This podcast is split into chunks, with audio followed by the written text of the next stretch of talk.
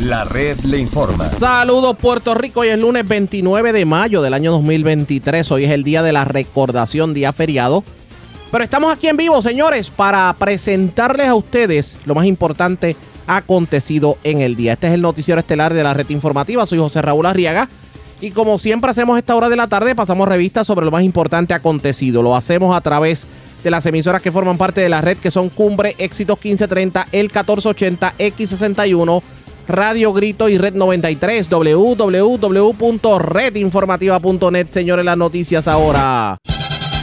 Las noticias. La red le informa. Y estas son las informaciones más importantes en la red Le Informa para hoy lunes 29 de mayo. A toda velocidad el ritmo de envejecimiento en Puerto Rico. El censo revela que la mediana de edad en Puerto Rico aumentó a 45.2 años en el 2020. Con eso nos convertimos en la jurisdicción que más rápidamente envejece de todo Estados Unidos y sus territorios. El sábado, los cristianos le plantarán una manifestación en la fortaleza al gobernador. Usted se preguntará el por qué. Les contamos en esta edición. Usted de los que utiliza la carretera 30 y la 189 en Gurabo, pues sepa usted que desde hoy se encontrará con un nuevo patrón de tránsito que para muchos es sumamente confuso. Hoy se les rindió honor a los caídos en la guerra, pero verdaderamente se les hace justicia a los que quedaron atrás como sus familiares o veteranos. Muy buena pregunta definitivamente. El gobernador Pedro Pierluisi niega que haya un rompimiento entre las matrices que manejan la compañía Luma Energy. También se muestra preocupado con el alza en asesinatos en la zona metropolitana. Se defiende el exalcalde de Lares, José Rodríguez, asegura que señalamientos de la Contralora en el más reciente informe publicado la pasada semana son meros asuntos administrativos y no implican corrupción o mal manejo de fondos. Advierten que los viajeros deben cuidarse de los contagios por COVID. La ex epidemióloga del estado exhortó a los turistas a verificar los niveles de transmisión del virus de sus próximos destinos. 11 asesinatos y 15 heridos de bala coronaron un violento fin de semana. También se produjeron tres accidentes fatales. Policía todavía busca a los responsables de balacera ayer domingo que dejó dos muertos y 12 heridos. Doble asesinato en barrio Breñas de Vega Alta. Hallan cuerpo calcinado dentro de vehículo en Ceiba. Hombre resulta herido mientras intentaba separar a pareja que discutía en el casco urbano de Ponce. Tras las rejas, hombre que agredió octogenario en residencia de la playa Crash Boat en Aguadilla. Cargos criminales a joven por alegadamente haberle propinado varias heridas punzantes al padre de su pareja en medio de discusión en adjuntas. Y va a continuar la lluvia en la tarde en el centro y oeste de Puerto Rico. Esta es la red informativa de Puerto Rico. Bueno, señores, damos inicio a la edición de hoy lunes, día feriado del noticiero estelar de la red informativa. De inmediato a las noticias. El ritmo de envejecimiento más acelerado de todos los estados y territorios estadounidenses. Así está la situación en Puerto Rico, según las estadísticas más recientes del censo de los Estados Unidos. O sea que somos un país que... Un país envejecido y que envejece a un ritmo más acelerado. Los datos publicados recientemente revelan que la mediana de edad en Puerto Rico es de 45.2 años. En el 2010 era de 36 nueve años. Y para el que no sepa qué es la mediana de edad, es el punto medio entre el más joven y el más viejo. ¿Dónde hay más gente mayor en Puerto Rico? ¿Dónde se reportan más muertes? ¿Dónde se reportan más eh, nacimientos? ¿A qué se debe que nos estemos convirtiendo en un país envejecido? ¿La proporción de nacimientos versus muertes o también contribuye la alta tasa de emigración. Porque para que ustedes entiendan, ese mismo, eh, eh, el mismo censo dice que Puerto Rico ha perdido el 14.1% de sus habitantes desde el 2004 hasta el día de hoy y que, se ha, y que ha sufrido Puerto Rico la baja de casi la mitad de los jóvenes de 18 años entre el 2000 y el 2020. Diálogo esta hora de la tarde con el demógrafo Raúl Figueroa. Vamos a hablar con él sobre el particular. Saludos, buenas tardes, bienvenido a la red informativa. Saludos, buen día.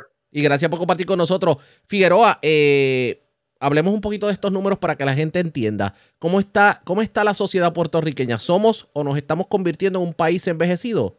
Sí, como bien dijiste, somos el, la jurisdicción de Estados Unidos que más rápido ha envejecido. Si tú comparas la, el ritmo de envejecimiento, por ejemplo, de Puerto Rico fue sobre 8 años aumentó la media de edad, y cuando hablamos de media de edad, es 45.2, significa que la mitad de la población tiene menos de esa edad y el resto tiene sobre 45 años, o sea que más de la mitad de Puerto Rico tiene sobre 45 años ya. Pues entonces comparamos, tuvimos 8 años, en la otra más cercana de Puerto Rico fue 3 años, o sea que aumentó solamente 3 años en esta en ese mismo periodo de 10 años, o sea que nosotros por mucho somos los que estamos envejeciendo más rápido, obviamente tenemos otro factor que estamos, nuestros nacimientos están bajando mucho más rápido que en los demás estados, además de que tenemos entonces también la, la migración, que es otro factor que entonces en el caso de Puerto Rico pues está haciendo que envejezcamos más rápido, porque mucha gente que está mudándose, sobre todo a Estados Unidos, es gente joven y eso hace que la población envejezca más rápido. Ya tenemos municipios como Hormiguero, que tiene la media edad es sobre 50 años, o sea que más de la mitad de la gente en ese municipio es sobre 50 años, y si tú miras a ver, por ejemplo, por grupos de edad quinquenales, que son los grupitos de 5 años, 5 años, el grupo que, que más gente tiene en Hormiguero es el de 70 a 74 años, donde más gente hay. Así que imagínate eh, eh, en un municipio, y ese es el ritmo que vamos a ir en los próximos años. Si tú miras lo que es la pirámide poblacional, del 2000, la comparas con el 2000 eh, este 20, pues prácticamente se invirtió. Antes era una, una pirámide, parece una, parece una pirámide, ahora parece todo lo contrario, es una pirámide de redes. Pero en, este, en este caso, y disculpen que le interrumpa, cuando hablamos de Ajá. hormigueros y los municipios del suroeste, ¿qué es lo que está pasando? ¿Que los jóvenes están abandonando más esa zona o que hay más gente mayor que se está yendo a vivir a esa zona? Las dos cosas, las dos cosas. Hay que recordar que muchas los jóvenes muchas veces se van de, la, de las diferentes áreas porque no tienen oportunidades de, de empleo, trabajo en esas áreas, se van, muchas veces se van a área metro, se van a áreas donde están los trabajos, buscando los trabajos. Y en esa área también atrae al turista, al turista sobre todo, y hay gente que se quiere retirar en esa área, pues va y se retira en esa área. Eso hace que también aumente eh, la edad en esas áreas. En cuanto... Pero ya todos, los, ya, ya todos los municipios en Puerto Rico, todos, todos, la media edad, la media edad ya sobre 40 años. Pero uno hubiera pensado, por ejemplo, que municipios en la montaña fueran los que más la gente abandonara eh, por, por, eh, por emigración lógica. Por ejemplo, municipios como decir eh, Jayuya, Orocovis, Lares, Ciales, Florida, eh, municipio como Utuado, por ejemplo, Adjuntas, que, que obviamente pues el desarrollo no llega tan rápido como puede llegar en otros sectores. ¿Qué se está viendo en estos municipios? Sí, pero también ellos lo contrastan entonces con la de solo municipios que mandan 500 pies. Con, Así que. repítame eso último que no, eso no lo escuchamos bien. Que en el, en, el, en el área central son los municipios donde más nacimientos hay. Así que por eso, por la falta, por mí me falta Interesante. Los municipios donde más nacimientos hay, me dijo. Sí, es en el área central, en términos ¿verdad? proporcionales. Entonces eso hace que entonces la población pues no sea tan vieja en esos municipios, eh, comparado con los áreas metropolitanas o áreas o área oeste, por ejemplo, área suroeste. La área más envejecida de Puerto Rico es el suroeste. Esa área del suroeste, estamos hablando de Hormiguero, estamos hablando de Rincón. Mayagüez es bastante viejo, pero lo ayuda un poco la, universidad, que se mantiene entonces, este, no está tan viejo. Si Mayagüez no tuviese la Universidad de Puerto Rico, de Puerto Rico. Pero, pero es, es, es, eh, digamos, ya algo confirmado el que la mitad de los jóvenes en- entre el 2010 y el 2020 simplemente abandonaron el país. No necesariamente todas las que abandonaron el salud, pero cuando tú miras el grupo de los jóvenes, que estamos hablando, por ejemplo, el grupo de menos 18 años, eh, ese grupo de jóvenes como único crece es prácti- prácticamente por nacimiento. Así que al bajar los nacimientos tan drásticamente, y algunos entonces salir también, ya sea porque se van por cuenta propia o que sus familiares los llevan cuando salen de- del país, pues eso hace que baje drásticamente. Estamos hablando prácticamente 50% eh, en los últimos los últimos 20 años que ha bajado esa, ese grupo de población y es un baj- bajón drástico. Es una combinación de algo, pero ahí los nacimientos también influyen porque no hay forma de que ese grupo crezca no hay cosa por nacimiento, porque a diferencia del grupo de las personas de mayor edad, que está creciendo porque cada vez entran más a ese grupo y, le- y la expectativa de vida sigue mayor, o sea que mueren más, más tarde, pues ese grupo no tiene opción de crecer, a menos que sea que vengan gente bien jovencita, que sus papás los traigan eh, y empiezan a nacer más gente. ¿Qué es lo que nos depara el futuro? Al paso que vamos, por lo menos el indicio es que la cosa pudiera ponerse más complicada y veamos un pueblo mucho más envejecido. Sí, sí, va a seguir, va- la población va a seguir, va, va a seguir bajando, va a seguir envejeciendo y importante, por eso yo siempre he dicho, importante hay que hacer los ajustes de infraestructura, servicios para ese tipo de población. No podemos esperar que la población de repente vaya a aumentar con gente joven, porque eso no, no parece que va a estar en el panorama. Así que hay que ajustarlo, hay que hacer, hay que planificar para una población que va a ser más pequeña, más vieja y, y va, y va a bajar no solamente por migración, que era lo que estaba pasando antes. Ahora también el factor de que está falleciendo mucha más gente de la que está naciendo. Y eso y esa y esa diferencia de los que mueren y nacen cada vez va a ser mayor porque va a seguir, posiblemente van a nacer menos gente y también van a seguir muriendo más personas porque la población mientras más vieja sea, más muertes vamos a seguir En viendo. este, en este caso, ¿cuánto está, ¿cuánto está la proporción entre muertes y nacimientos? Mira, la diferencia, la última vez, eh, más o menos para el 2021, estaba cerca eh, de 30 y habían fallecido cerca de 33 mil personas y habían, eh, habían nacido, no, los 35 mil personas habían fallecido y habían nacido 19 mil, así que estamos hablando de cerca de 16 mil más muertes que nacimientos y eso pues, va a seguir ampliándose un poco mm, durante los años. Estamos hablando que este año posiblemente se estima que posiblemente fallezcan de 40 mil personas. ¿La ola de migración continuará en aumento?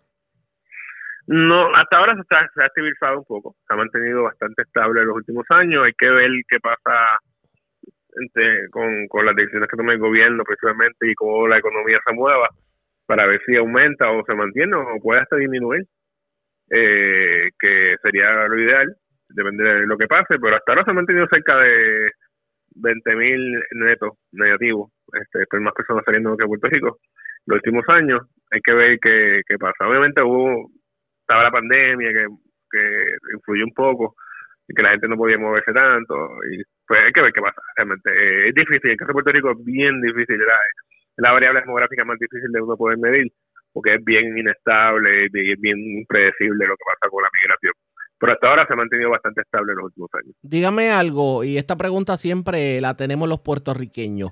¿Quién vive más? ¿Quién, quién dura más? ¿Los hombres o las mujeres? las mujeres por mucho y no hay esa, eso, es la- eso es por mucho las mujeres por eso es, también al aumentar la población el proporción- la proporción de mujeres aumenta también. O sea las mujeres por mucho viven más que los hombres. La, la diferencia en la expectativa de vida de las mujeres y los hombres es cerca de nueve años. Así que es bastante Es bastante, para que la gente entienda la, Sí. la- el número promedio, eh, en el caso de las mujeres, la, eh, la edad promedio para el fallecimiento de mujeres versus hombres. ahora mismo no, no me sé el número de memoria pero estamos hablando que es como cerca de 76 versus 85 años por ahí la diferencia Sí, que estaríamos hablando de Este, bastantes. O sea, la, la, la- eh, eh, es más, más lógico, o por lo menos lo que dice la estadística en Puerto Rico, que las mujeres sobrepasen los 80 años. Sí, sí, sí, sí. Los hombres, las mujeres más, se espera mucho más que pasen y por eso entonces vemos ese tipo de... Es una cosa, en, en el, en el futuro vamos a ver más mujeres solas, de mayor edad, y eso son cosas que uno tiene que estar pendiente. Mira, ¿qué hay que hacer para ayudar, asegurar que esas mujeres que van a estar solas en esas edades pues tengan una buena calidad de vida y asegurarnos que eso ocurra, que tengan todo el mundo que esté en Puerto Rico pues tenga una buena calidad de vida.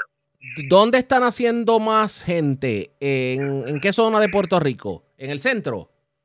En el centro es en términos proporcionales, es donde más la, hay más nacimiento eh, que, en- que en, ¿verdad? En que las otras áreas.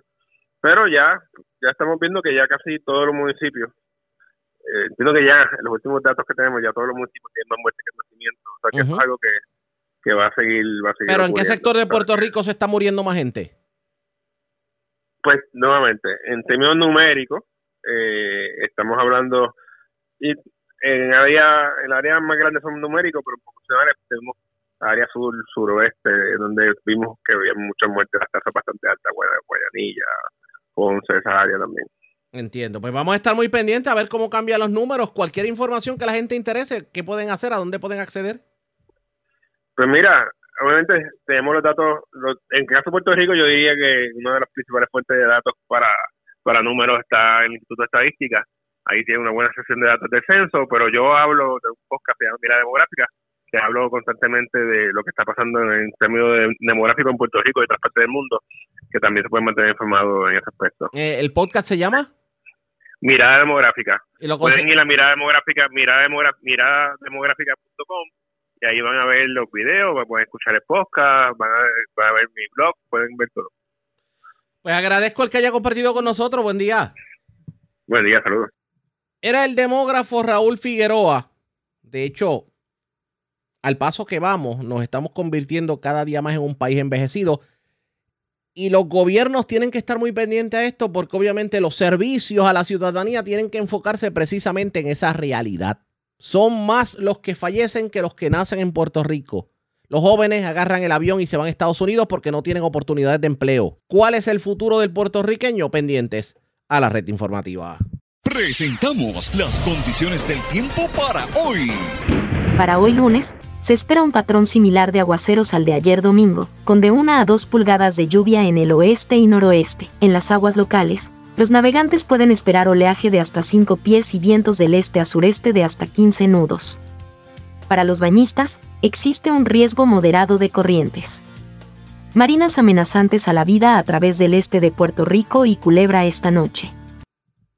La red le informa. Señores, regresamos a la red Le Informa, el noticiero estelar de la red informativa, edición de hoy, lunes, día feriado. Gracias por compartir con nosotros.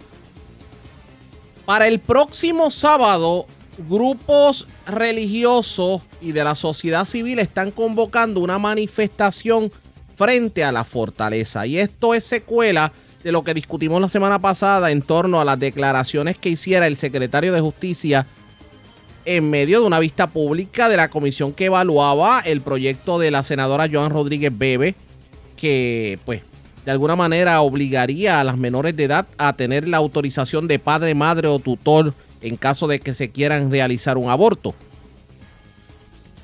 Parece que las declaraciones y la disculpa que tal vez pudo haber dado el secretario no, no, les, no les complace a, los sectores que fueron directamente señalados. Yo tengo al reverendo René Pereira, quiero dialogar con él sobre el particular, porque la pregunta es, ¿tan, tan fuerte o tan ofensivo sonó el secretario de Justicia? Pereira, saludos, buenas tardes, bienvenido a la red informativa. Saludos, buenas tardes, Arriaga. Buenas, buenas tardes. Mira, eh, si esas eh, palabras inflamatorias del secretario la hubiera dicho contra los colectivos feministas y el LGBTQ, ardería ahora mismo, estuviera el país en llama eh, y exigiendo la, la renuncia. Eh, fueron palabras sumamente inflamatorias, palabras denigrantes, eh, hablando de que estamos locos, de que queremos ponerle una burca o un velo a las mujeres en la calle, eh, como en los países islámicos y cinturones de castidad. O sea, esa, estamos hablando de que allí fue citado un secretario de justicia a dar una opinión legal con relación al proyecto, que dicho sea de paso, eh, reconoció primeramente que que no estaba regulado este asunto de las menores de edad, los casos de aborto, reconoció que la que los legisladores tenían el derecho y luego empieza con ese despotricamiento contra un sector que dicho sea de paso, somos no somos cuatro gatos, somos mucha gente. Y luego hace una supuesta disculpa que, raya en la mentira porque él dijo eh, eh, en verdad en, en el comunicado que hace Domingo Emanueli de, ah, ¿verdad? bajo eh, Departamento de Justicia como secretario de Justicia, que eso fueron expresiones que él dijo cuando había finalizado la vista pública. Oye, eso no es mentira. La vista pública no había finalizado y que esas expresiones que él dijo no se refirió, y así lee el comunicado, no se refirió a ningún grupo ni a ninguna persona en particular. Oye, pero si es que allí está la grabación, tenemos la grabación, es un documento, la, la grabación es un documento público de la Comisión de Vida y Familia que preside el senador Ro- Rodríguez Bebe, donde él habló, usted y lo, y lo, y lo del grupo que usted está y la, y la gente como usted, ¿sabe? De eso es lo que estamos hablando. Y ahora parece que piensa, ¿verdad?, que aquí hay un sector que se chupa el dedo, que tiene memoria corta y que con esas expresiones eh, de esa alegada disculpa eh, que, que rayen la mentira y la demagogia, piensa que con eso va a apaciguar la indignación que siente un amplio sector. Vamos este sábado a las 10 ante Fortaleza, porque aquí queremos que el gobernador también entienda que él, como su jefe político, ¿verdad? El jefe que quien nos, quien lo designa y que es parte de su comité, o sea, de su, perdón, de, de su grupo eh, ejecutivo, ¿no? De las agencias ejecutivas, tiene también el gobernador que, que asumir responsabilidad. Pero con todo Así esto, que vamos para Fortaleza. con todo esto que hemos estado viendo, me parece que usted que lleva años analizando el sentir político del país, no le cabe la menor duda de que la política pública de la administración Pierluisi va en contra de la familia.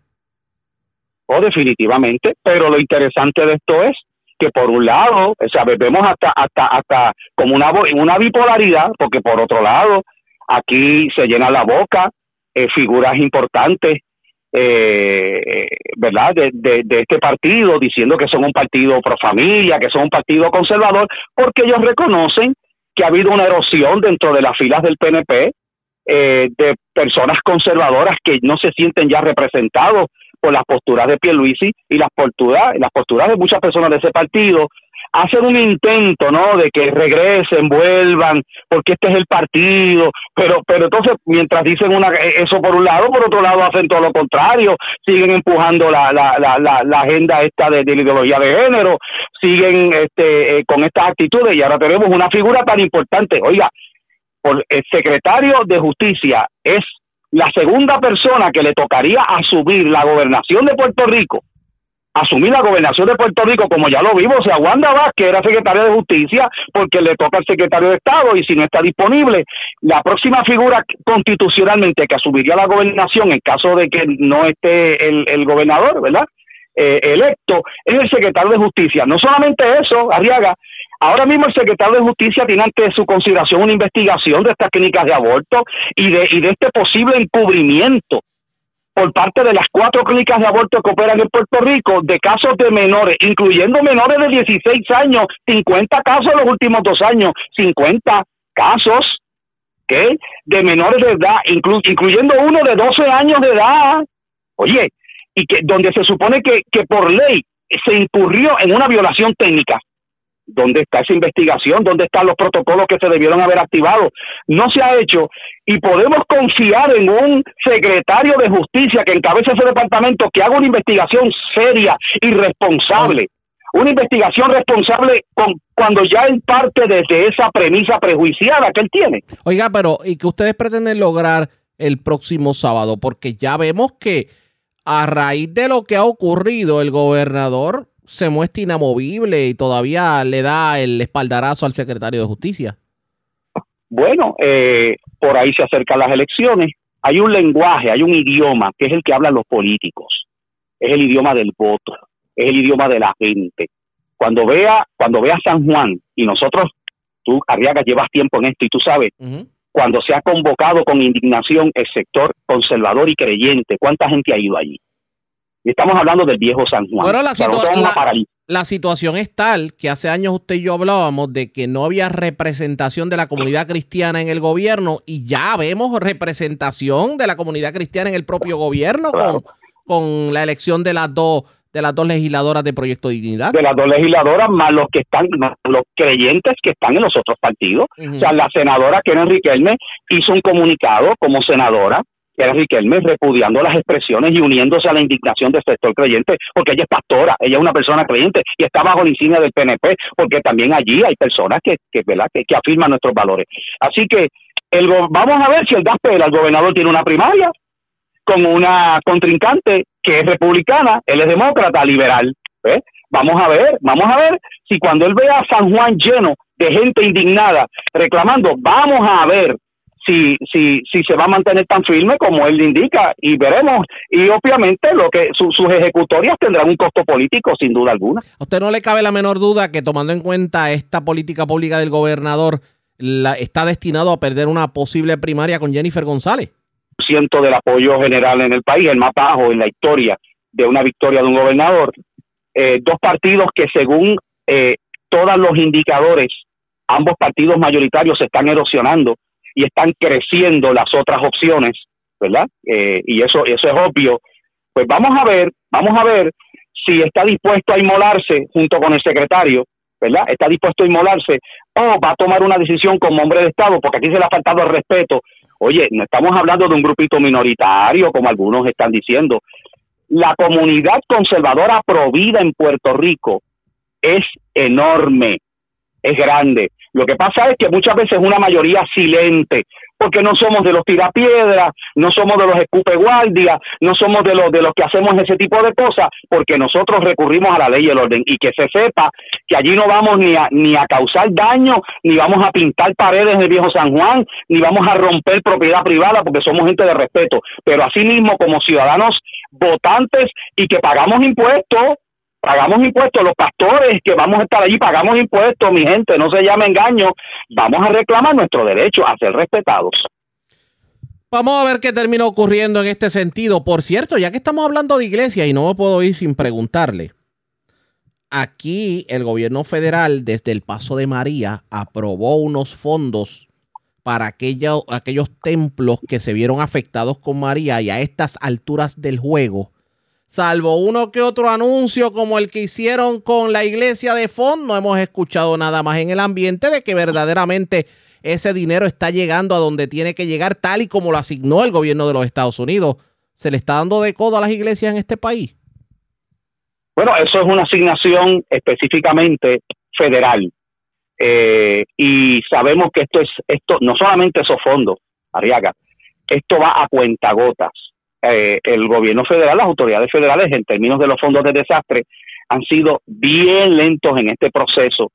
Eh, pues y hay algunos que pues tienen quizás la la no eh, la, influencia que tienen ciertos contactos para aquí sabemos mire sabemos cómo son las cosas aquí la persona que tenga más contacto y que pueda moverse quizás a Washington que pueda hacer una labor de cabildeo es posible que esos fondos eh, le lleguen más rápido que a otros que quizás no tienen ese grado no de, de, de de, de, poderse mover y poder y poder agitar las cosas. Así que eh, yo entiendo que eso es parte de la situación, pero son fondos a los cuales tienen derecho y hubo instituciones religiosas, colegios cristianos y otras instituciones, ¿verdad?, de base de fe que, que ante pérdidas y daños, pues, eh, pues usaron esos fondos que están ahí. Hubo gente que criticó eso, que cómo es posible, porque habiendo tantos tordos azules, bueno, parece que son, son cosas diferentes. Lo de los tordos azules y lo de este tipo de ayuda eh, son diferentes a estas ayudas a instituciones, de hecho, sin fines de lucro, que no solamente incluye iglesia, incluye otras organizaciones que prestan servicios también. Vamos a estar pendientes a lo que ocurra. Eh, gracias por haber compartido con nosotros. Sábado a las 10 de la mañana. Sábado a las 10 de la mañana saturaremos el viejo San Juan. Ya usted lo verá. Vamos a estar pendientes. Gracias, reverendo René Pereira. Vamos a una pausa. Cuando regresemos, ya está funcionando la intersección de la 30 con la 189. Eso es allí entre Caguas y Gurabo. Al lado de, la, de la, lo que era la Universidad del Turabo, hoy Universidad Ana Méndez. Pero la gente está totalmente confundida porque del carril derecho terminas al izquierdo y del izquierdo vuelves al derecho. Le llaman diamante divergente. ¿Por qué? Bueno, no voy a usar la frase que debería usar esta hora de la tarde porque estamos en radio. Pero ¿por qué el revolú? ¿Por qué complicarse la vida en esa intersección? Hablamos con el jefe de carretera luego de la pausa en esta edición de hoy lunes, día feriado del Noticiero Estelar de la Red Informativa.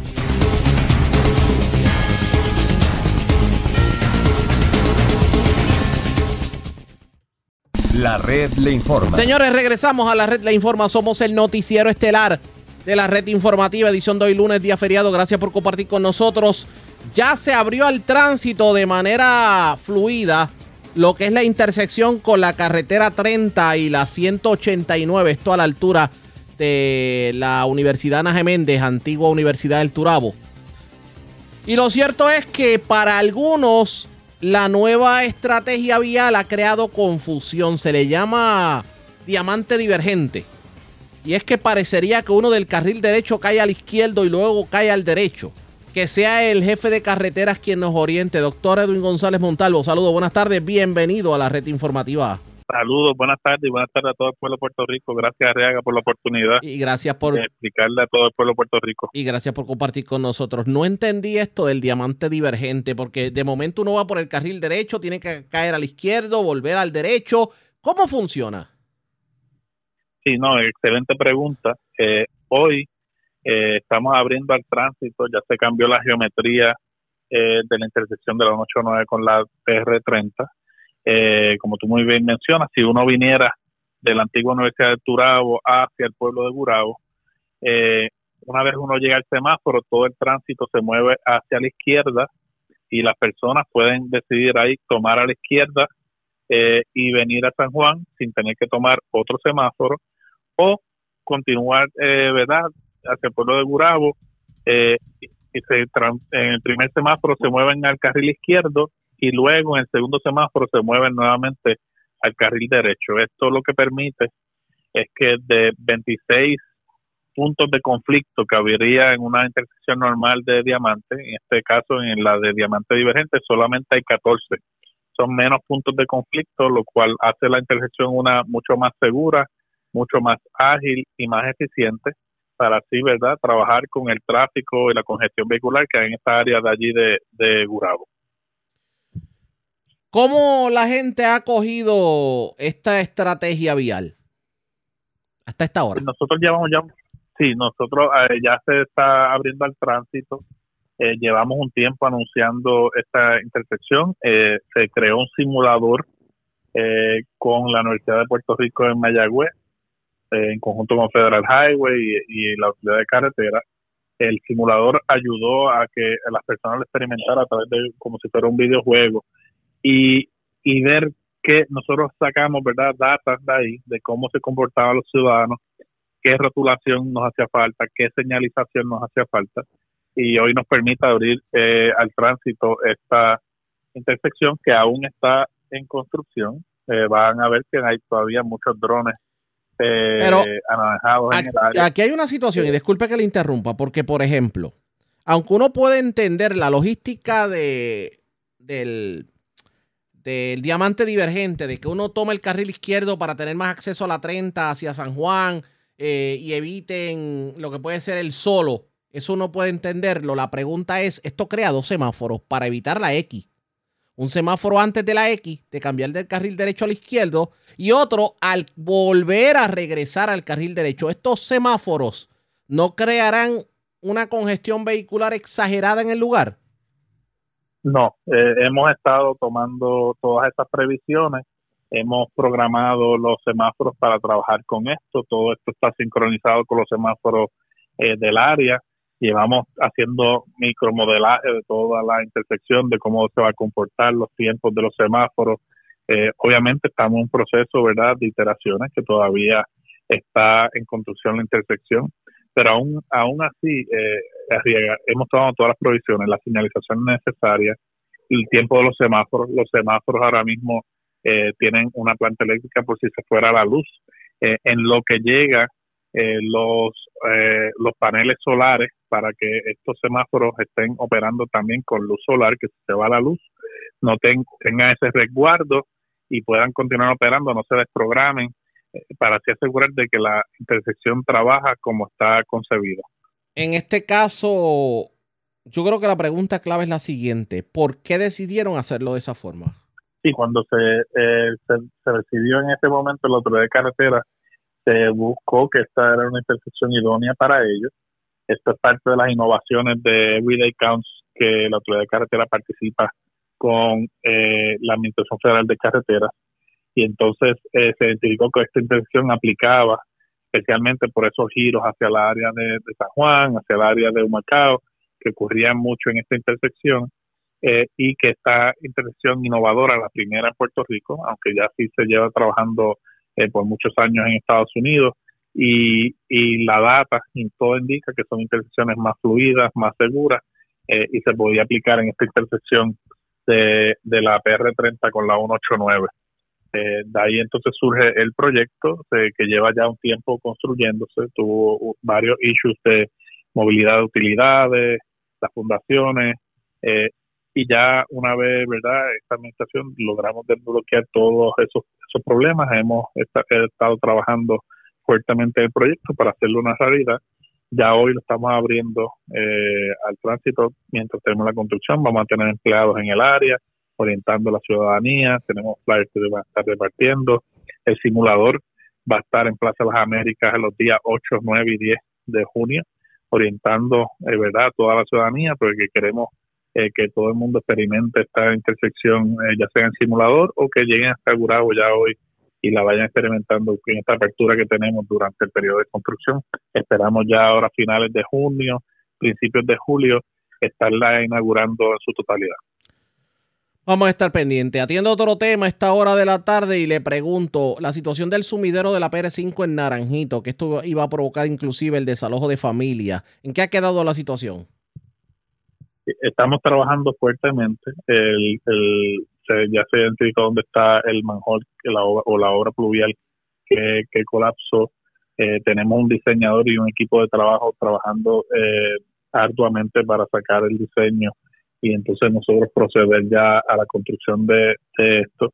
Estuvimos allí con el señor alcalde, el administrador de la, de la Administración de, Vivienda Pública, el señor eh, Nino Correa también de manejo de emergencia. Estuvimos en el área con los vecinos que están afectados, orientándoles. Eh, y estamos trabajando en todo momento para poder restablecer la carretera y trabajarlo aquello allí eh, lo antes posible. Como tú sabrás, esto surgió una lluvias intensas que hallaron el viernes 28 de abril y desde ese día eh, hemos tenido personal de datos de carreteras, contratistas en el área y no hemos parado de trabajar para restablecer esta carretera lo antes posible. Cercano a ese sumidero está el puente atirantado. ¿Cómo ve el atirantado? Eh, va excelentemente bien. El puente atirantado estuvimos allí el jueves por la tarde eh, con mi personal inspeccionando los trabajos que se han hecho. Ya se comenzó a hacer eh, la, lo que sería la, demolición parcial, ¿verdad?, de la parte de la losa, de esas crestas, las ondulaciones que había en los carriles. Eh, se está trabajando muy bien, se tomaron datos adicionales para ver si ya eh, con esa demolición de las crestas era suficiente o había que hacer algunas demoliciones adicionales. el carril que se abrió reversible ha estado funcionando excelentemente bien. Yo personalmente he ido por las tardes a Naranjito, eso de 4 o 5 de la tarde y el carril está funcionando excelentemente bien, no hay congestión vehicular, además de la que uno espera, ¿verdad? Que es lo típico allí en el área de la 167. Eh, pero el puente está trabajando excelentemente bien, estamos dentro del calendario para abrir los dos carriles en ambas direcciones como fue concebido en un principio. Y esperamos que para verano del año que viene, eh, si no antes, eh, podamos ya comenzar a abrir ese el puente con sus cuatro carriles como fue concebido en un principio. Me preocupan carreteras en el centro de la isla, me preocupa seriamente la 143, porque en esa zona de Maravilla y Cerro Punta parecería estar abandonada porque ya ni los parcheos llegan y todavía hay derrumbes que no han sido removidos. Eh, al menos una maquinita para cuándo? la 143, una carretera que estamos, eh, ¿verdad? En varios tramos se está trabajando el de Barranquita eh, estamos ya bien adelantados, casi llegando a la parte de arriba con el relleno. El de eh, el que hubo cerca del mirador en, entre Orocovis y Villalba está bien adelantado, ¿verdad? Este fue uno que atendimos de Fiona, que, que pudimos tener esas lecciones aprendidas de Irme María y hemos sido mucho más ágiles en la otra de carretera atendiendo todas estas situaciones de Fiona. El área de Maravilla ya se les reportó a la secretaria del dictor, ¿verdad? Que como sabrás, eh, tiene el programa de Cambiando Carriles, que el gobernador ha tenido al menos una carretera en todo Puerto Rico, se ha estado trabajando eh, y entiendo que próximamente también van a estar atendiendo esa área eh, de allí Me trae algo interesante y eso sí lo hemos notado, que los proyectos de mitigación bajo Fiona han corrido como reloj suizo, contrario a los de María y, y el huracán Irma, que todavía muchos ni siquiera han comenzado. Porque, por ejemplo, eh, derrumbes como por ejemplo el derrumbe de la 155 de Orocovis, ya ustedes culminaron esa obra y se hizo en tiempo récord. Hay otros lugares en donde ya se, ha hecho lo propio, por ejemplo en el caso de la 145 entre Morovis y pero sin embargo proyectos que datan desde María todavía los estamos arrastrando. Sí, es parte de esas lecciones aprendidas. La, instrucción a mi equipo de trabajo, ¿verdad? Pues hay que esperar sumamente ágil, es la misma instrucción que el gobernador impartió a mí. Eh, y eso nos permitió eh, atender muchos de estos deslizamientos, como tú muy bien mencionas, de, forma ágil en tiempo récord. La PR1 en Salinas se abrió en 90 días eh, y se construyó resiliente, ¿verdad? Eh, allí se hizo un piedra plen para que a futuro no vuelva a ocurrir lo mismo. o sea que ha sido lecciones aprendidas versus cuando María quizás ya son proyectos permanentes que tienen que cumplir con todos los requisitos de permiso, diseño.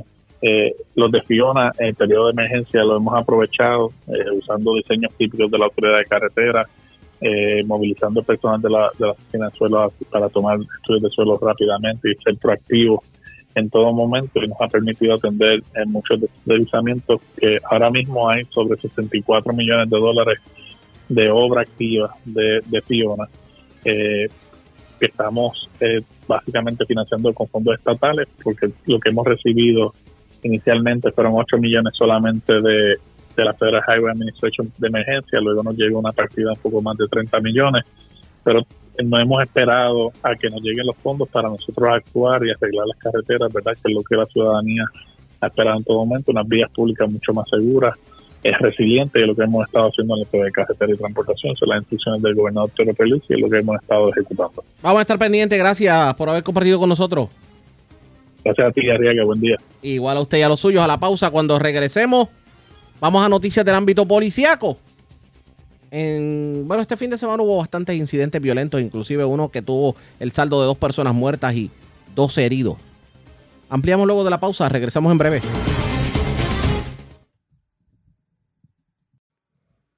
La red le informa. Señores, regresamos a la red le informa, el noticiero estelar de la red informativa de Puerto Rico, edición de hoy lunes, día feriado. Gracias por compartir con nosotros. Vamos a noticias del ámbito policíaco. Vamos a ampliar lo ocurrido en el día de ayer, que de hecho fue noticia nacional.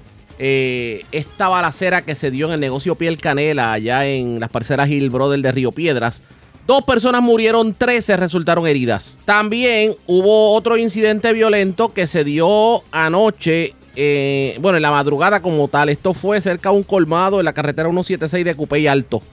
Aparentemente dispararon contra un vehículo. Afortunadamente no hubo personas heridas. Es Kenia Ojeda, oficial de prensa de la policía en el cuartel general, quien nos trae detalles en vivo. Saludos, buenas tardes. Buenas tardes para todos. Personal de negociada de la Policía de Puerto Rico, adscritos al precinto de Montatillo, investigaron preliminarmente una querella reportada la madrugada de ayer, donde resultó una persona muerta y varias heridas de bala, hechos ocurridos cerca del negocio Piel Canela, ubicado en la calle 11 de las parcelas Hill Brother en Río Piedras. Según se informó inicialmente, una llamada a través del sistema de emergencias 911 alertó a la policía sobre disparos en el lugar. Al llegar los agentes se encontraron el cuerpo baleado de un hombre que al momento no ha sido identificado. Relacionado a estos hechos, inicialmente se había notificado que 14 personas habían resultado heridas de bala, las cuales fueron transportadas a diferentes instituciones hospitalarias para ser atendidas por los médicos de turno. Posteriormente se indicó que uno de los heridos, un hombre identificado como Luis Hernández Martínez, de 72 años, falleció en el Hospital Centro Médico de Río Piedras. Al momento se desconoce la condición de salud de las otras víctimas y el móvil de estos hechos.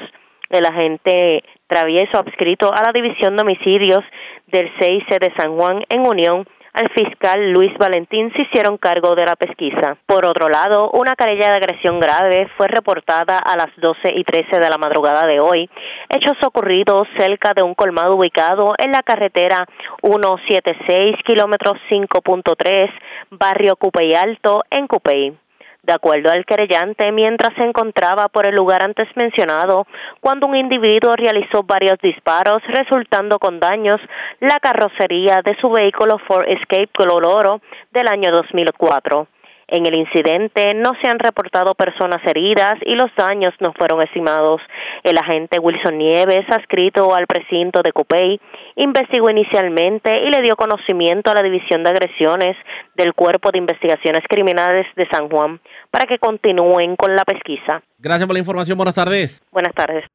Gracias, era Kenny Ojeda, oficial de prensa de la policía en el cuartel general de la... Bueno, nos quedamos en la zona metropolitana, Metro Norte porque dos personas fueron ultimadas a balazos. Un hecho ocurrido en la tarde de ayer domingo. Esto en la calle Jazmín del barrio Breñas de Vega Alta. La información la tiene Mayra ya, el oficial de prensa de la policía en Bayamón. Saludos, buenas tardes. Sí, buenas tardes. La información que tenemos es que agentes del Cuerpo de Investigaciones Criminales de Bayamón investigan un doble asesinato reportado ayer a las 4 de la tarde en la calle Jazmín del barrio Breñas en Vega Alta, de acuerdo a la información preliminar, luego de que se recibiera una llamada al sistema de emergencias 911 alertando sobre unos disparos. Los agentes del distrito se personaron al lugar localizando dos motoras, motoras incendiadas, dos vehículos de motor y eh, también incendiados y un vehículo Toyota Corolla color blanco del año 2003 eh, volcado y el cuerpo de un hombre sí, en su interior con varias heridas de bala.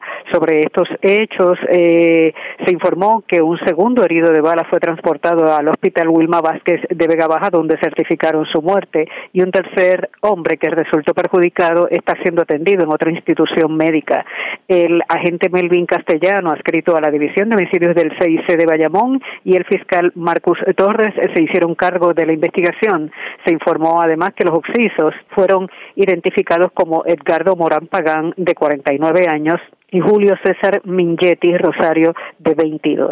Gracias por la información. Buenas tardes. Buenas tardes. Gracias. Era Mayra ya la oficial de prensa de la policía en Bayamón, de la zona metropolitana. Vamos al norte de Puerto Rico, porque se reportó un escalamiento en una residencia en la comunidad Inver y esto en Barceloneta. Desconocidos irrumpieron una residencia y llevaron mil dólares en efectivo y prendas en oro. La información la tiene Wanda Vázquez, directora de la oficina de prensa de la policía en Arecibo. Saludos, buenas tardes. Sí, gracias, muy buenas tardes. Pues de la información que tenemos hasta el momento de que ayer en la comunidad Inberi, en la calle de los Rosales del pueblo de Barceloneta, ahí una persona o varias personas, desconocemos hasta el momento, este, forzaron una ventana de una residencia logrando el acceso al interior donde se apropiaron de unos mil dólares en efectivo y prendas valoradas en unos 300 dólares. El agente Orlando Custodio de la División del Precinto de Sabana Hoyo, que investigó y refirió el caso a la División Delitos contra la Propiedad, que investigan relacionado a esta información que nos han dicho relacionado a este escalamiento en esta residencia. Gracias por la información. Buenas tardes. Igual.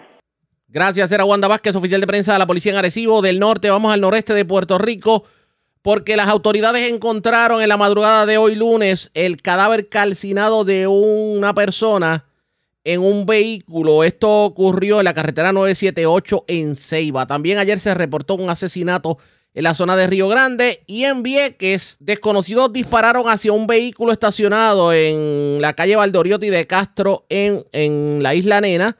Afortunadamente nadie resultó herido en esta balacera. Melvin Sánchez, oficial de prensa de la policía en Fajardo con detalles. Saludos, buenas tardes. Buenas tardes, Ariaga. Tenemos que agentes adscritos al distrito de Río Grande, el negocio de la Policía de Puerto Rico, se, encuentran investigando preliminarmente una muerte violenta ocurrida a las 10 y 43 de la mañana de ayer en la calle Violeta, sector Montebello del barrio Malpica, en Río Grande. Según el informe preliminar, una llamada a través del sistema de emergencias 911 alertó a la policía sobre disparos en el lugar. Al llegar los agentes localizaron en el pavimento el cuerpo de un hombre identificado como Christopher Bryan Castro Díaz, de 19 años y residente en Río Grande. El occiso presentaba múltiples heridas de bala. Al momento se desconoce el móvil de estos hechos. El agente José Lebrón Alicea, adscrito a la División de Homicidio del Cuerpo de Investigación Criminal de Fajardo, del negociado de la Policía de Puerto Rico, bajo la supervisión del sargento Luis Fred Carrillo y en unión al fiscal Luis Carrau, continúan con la investigación. También tenemos que personal del negociado de la Policía de Puerto Rico investigaron el hallazgo de un cuerpo calcinado ocurrido a eso de las 2 y 28 de la madrugada de hoy lunes en la carretera 978, kilómetro 3, en el municipio de Ceiba. Según se informó, una llamada al distrito alertó a la policía sobre un vehículo en llamas en el lugar antes mencionado. Al llegar los agentes, el personal del negociado de bomberos de Puerto Rico había extinguido el siniestro, encontrando un cuerpo totalmente calcinado en el asiento delantero lado del pasajero. El agente Juan Bae, adscrito a la División de Homicidios del CIC de de Fajardo, bajo la supervisión del sargento Luis Fred y en unión al fiscal Luis Carrao Lebrón, se hicieron cargo de la investigación. El fiscal Carrao Lebrón ordenó el traslado del cadáver hacia el Instituto de Ciencias Forenses para los análisis de rigor. Por último, agentes adscritos al distrito de Vieques investigaron una querella donde un vehículo resultó con daños por disparo, hechos ocurridos a las 3 y 8 de la tarde de ayer domingo en la calle Valdoyotti de Castro, residencia 507 en el mencionado municipio. Según informó el perjudicado, que alguien realizó varios disparos contra su vehículo Jeep Wrangler, color gris, año 2013, que se encontraba estacionado frente a su residencia. El vehículo recibió impactos de bala en el parachoques, parrilla y neumático de la parte frontal. Relacionado con estos hechos, nadie resultó herido y los daños no fueron estimados. El agente Geraldo Valentín, adscrito al distrito de Vieques, investigó los hechos. Y es todo lo que tenemos por el momento en el área de Fajardo, Ariaga. Gracias por la información. Buenas tardes. Buenas tardes, Ariaga. Gracias a Melvin Sánchez, oficial de prensa de la policía en Fajardo de la zona este. Vamos a la zona sur de Puerto Rico.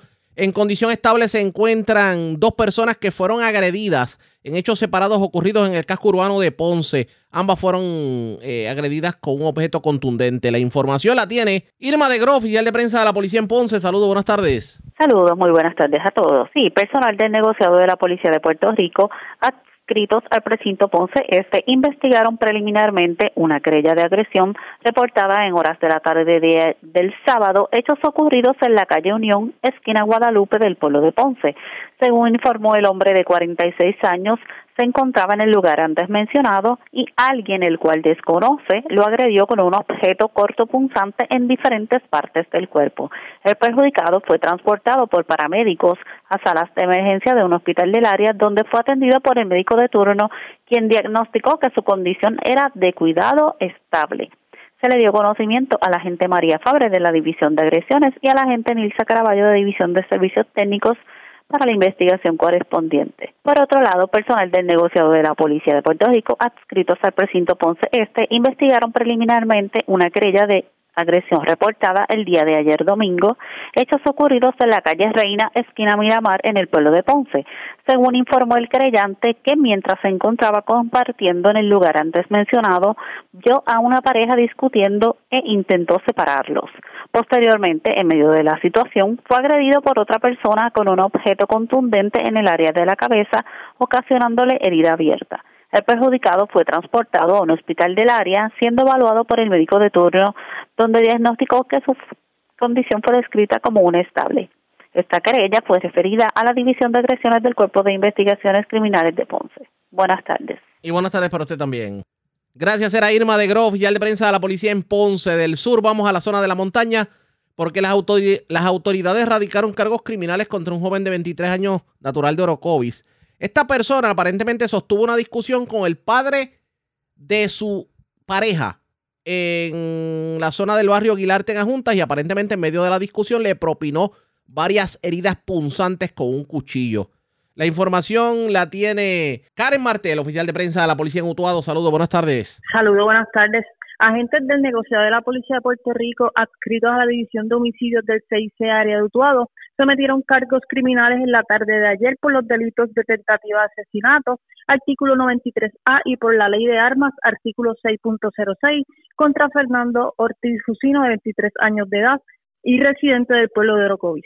De acuerdo a la investigación de los agentes, se alega que en horas de la madrugada del día 28 de mayo de 2023, en la carretera 131, kilómetro 2.0, en el barrio Guilarte, en Adjuntas, Ortiz Jusino sostuvo una discusión con Esaú Feliciano Salvá, de 46 años, donde surge una pelea entre las partes cuando el imputado, utilizando un cuchillo, le ocasionó varias heridas punzantes a Feliciano Salvá, dejándolo en condición de cuidado. El caso se consultó con la fiscal Mayra Morales, quien instruyó la erradicación de los cargos antes mencionados.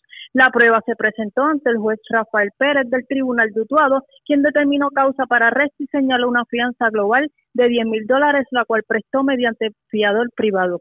La vista preliminar fue pautada para el 26 de junio de 2023 en el Tribunal de Utuado. El agente Juan Rodríguez Orengo, adscrito al CIC Área de Utuado, estuvo a cargo de la investigación bajo la supervisión del sargento Ángel L. Negrón Maldonado. Gracias por la información. Buenas tardes. Muy buenas tardes. Era Karen Martel, oficial de prensa de la policía en Utuado. Más noticias del ámbito policial con nuestra segunda hora de programación. Pero señores, esta hora de la tarde hacemos lo siguiente. La red le informa. Nos vamos a una pausa, identificamos nuestra cadena de emisoras en todo Puerto Rico y regresamos con más en esta edición de lunes, día feriado, del noticiero estelar de la red informativa. La red le informa. Señores, iniciamos nuestra segunda hora de programación. El resumen de noticias de mayor credibilidad en el país es la red le informa. Somos el noticiero estelar de la red informativa.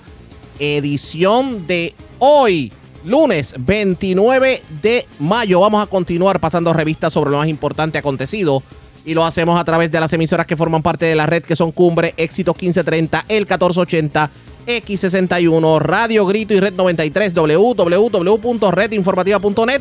Señores, las noticias ahora. Las noticias. La red le informa. Y estas son las informaciones más importantes en la red Le Informa para hoy lunes 29 de mayo. A toda velocidad el ritmo de envejecimiento en Puerto Rico. El censo revela que la mediana de edad en Puerto Rico aumentó a 45.2 años en el 2020. Con eso nos convertimos en la jurisdicción que más rápidamente envejece de todo Estados Unidos y sus territorios. El sábado, los cristianos le plantarán una manifestación en la fortaleza al gobernador. Usted se preguntará el por qué. Les contamos en esta edición. Usted de los que utiliza la carretera 30 y la 189 en Gurabo, pues sepa usted que desde hoy se encontrará con un nuevo patrón de tránsito que para muchos es sumamente confuso. Hoy se les rindió honor a los caídos en la guerra, pero verdaderamente se les hace justicia a los que quedaron atrás como sus familiares o veteranos? Muy buena pregunta definitivamente. El gobernador Pedro Pierluisi niega que haya un rompimiento entre las matrices que manejan la compañía Luma Energy. También se muestra preocupado con el alza en asesinatos en la zona metropolitana. Se defiende el exalcalde de Lares, José Rodríguez, asegura que señalamientos de la Contralora en el más reciente informe publicado la pasada semana son meros asuntos administrativos y no implican corrupción o mal manejo de fondos. Advierten que los viajeros deben cuidarse de los contagios por COVID. La ex epidemióloga del estado exhortó a los turistas a verificar los niveles de transmisión del virus de sus próximos destinos. 11 asesinatos y 15 heridos de bala coronaron un violento fin de semana. También se produjeron tres accidentes fatales. Policía todavía busca a los responsables de balacera ayer domingo que dejó dos muertos y 12 heridos. Doble asesinato en barrio Breñas de Vega Alta. Hallan cuerpo calcinado dentro de vehículo en Ceiba. Hombre resulta herido mientras intentaba separar a pareja que discutía en el casco urbano de Ponce. Tras las rejas, hombre que agredió octogenario en residencia de la playa Crash Boat en Aguadilla. Cargos criminales a joven por alegadamente haberle propinado varias heridas punzantes al padre de su pareja en medio de discusión en adjuntas. Y va a continuar la lluvia en la tarde en el centro y oeste de Puerto Rico. Esta es la red informativa de Puerto Rico. Bueno, señores, damos inicio a la segunda hora de programación en el noticiero estelar de la red informativa. De inmediato a las noticias. Como dice la canción, todos los años la misma cosa y no lo decimos de manera despectiva. Es que hoy se conmemora el Día de la Recordación, pero es que aquí se le promete demasiado a aquellos que, a aquellos familiares de los que dieron su vida, eh, pues obviamente sirviéndole al país. E inclusive se le ha prometido tanto a los veteranos de este país, pero nada se cumple parecería que después que eh, se sacrifican por la democracia, pues simplemente quedan al olvido. Hoy se llevaron a cabo los actos del Día de la Recordación en el Cementerio Nacional y vamos a escuchar parte de lo que ocurrió precisamente en la ceremonia. Su carga es profunda y su dolor es incalculable, pero es importante que sepan que Puerto Rico les rodea con amor y apoyo en cada paso de su camino. Sus seres queridos vivirán para siempre en nuestros corazones y siempre serán recordados como los héroes que son. La única forma de repagar la deuda que tenemos con ellos y ellas es conmemorando sus sacrificios, honrando los derechos y las libertades que defendieron y siguiendo su digno ejemplo de valentía y determinación para proteger los principios democráticos que atesoramos. Como gobernador de Puerto Rico, me comprometo a seguir trabajando incansablemente para apoyar a nuestros veteranos y militares, así como sus familias, para garantizar que reciban los servicios que se merecen y que siempre cuenten con el reconocimiento que se han ganado. En el Día de la Recordación, que este año lleve el lema Remembranza, Compromiso, Servicio y Legado, les insto a reflexionar sobre el valor del compromiso que tuvieron esos hombres y mujeres al dar un paso al frente por nosotros. Les pido que juntos sigamos el ejemplo de servicio digno y desprendido de nuestros militares y veteranos, especialmente aquellos que cuando fueron a servir no pudieron regresar a casa. Y les invito a recibir con humildad ese legado de democracia que nos brindaron con sus luchas y su gallardía. Honremos su memoria al comprometernos a ser ciudadanos responsables, a valorar nuestras libertades y a trabajar juntos para seguir construyendo un mundo más justo, de más respeto y equidad para todos los ciudadanos de nuestra bella isla y de nuestra gran nación americana. Que Dios bendiga a nuestros caídos, a sus familias y a Puerto Rico y Estados Unidos. Estas fueron las declaraciones del gobernador Pedro Pierluisi. De hecho, dice que eh, esta vez le toca más de cerca lo que tiene que ver con el Día de la Recordación, tomando en consideración que su señor padre hace días atrás falleció y estamos hablando de una persona que sirvió en las Fuerzas Armadas. Pero el gobernador tuvo la oportunidad de hablar con la prensa en una parte y tocó varios temas. Habló sobre las críticas que ha habido en cuanto a la oficina del FEI por lo ocurrido en el caso de Mariana Nogales. Habló también sobre la situación con Vieques y Culebra, la transportación marítima y el hecho de que ahora el parking cueste 20 dólares. Habló sobre, sobre la ola de asesinatos que se ha dado en estos días y el tema del presupuesto no podía fallar, así que escuchemos lo que tuvo que decir el gobernador en una parte con la prensa. En realidad ese caso está pendiente ante el tribunal, hay que ver cuál es el desenlace final del caso. Eh, entiendo que los, fiscales están recurriendo en alzada. Dos de los, de los cargos prosperaron a nivel de, de, causa para arresto, o sea que eso de por sí es un desenlace negativo, pero veremos qué es lo que pasa eh, durante el resto del caso. ¿Pero usted está satisfecho con la labor de los, del, Es que otra vez no, han, criticado mucho que en, los últimos casos que han llevado no han prosperado casi ninguno. Sí, cuando miramos las estadísticas de convicciones de los fiscales especiales independientes exceden el 90% de los casos que tramitan. Eh, o sea que no se debe estar llegando a conclusiones así eh, por el desenlace preliminar de un caso en particular. O sea, hay que respetar esa institución. Eh, es, por cierto, la razón de ser del panel del FEI es velar por la imparcialidad en el procesamiento de casos de naturaleza penal contra eh, funcionarios de alto rango en el gobierno. Entonces, eh, la alternativa no puede ser, y ni va a serlo, mientras yo sea gobernador, regresar al Departamento de Justicia la jurisdicción para llevar a cabo esos casos. La función del Departamento de Justicia es una investigación preliminar y rinde unas recomendaciones. Eh, y otra vez, aquí lo que hay muchas veces son agendas, o sea, de momento pues no les agrada la institución o unos casos en particular y entonces quieren echar abajo una institución que es muy importante porque otra vez vela porque no se abuse del poder eh, a la hora de estar investigando, procesando, enjuiciando a, funcionarios y exfuncionarios de alto rango del gobierno. ¿Qué dijo el gobernador sobre la ola criminal de este fin de semana? Tantos asesinatos y sobre todo el más reciente incidente con 12 personas heridas. Esto dijo el primer ejecutivo. Herido, bien pudo haber ocurrido una tragedia mucho mayor. ¿Hay algo más que usted entiende que se puede hacer aquí para evitar el, disparos indiscriminados contra personas inocentes. ¿Hay algo más?